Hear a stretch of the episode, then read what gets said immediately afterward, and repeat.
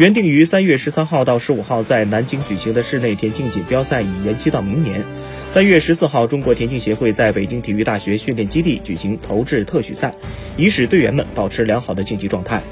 投掷组铅球赛中，巩立姣展现出上佳的状态，投出了十九米七零的成绩，这也是今年世界最好成绩。巩立姣表示，比赛延期对我来说没有什么大影响，毕竟越来越成熟了，有些东西是避免不了的。况且现在特殊时期没有办法，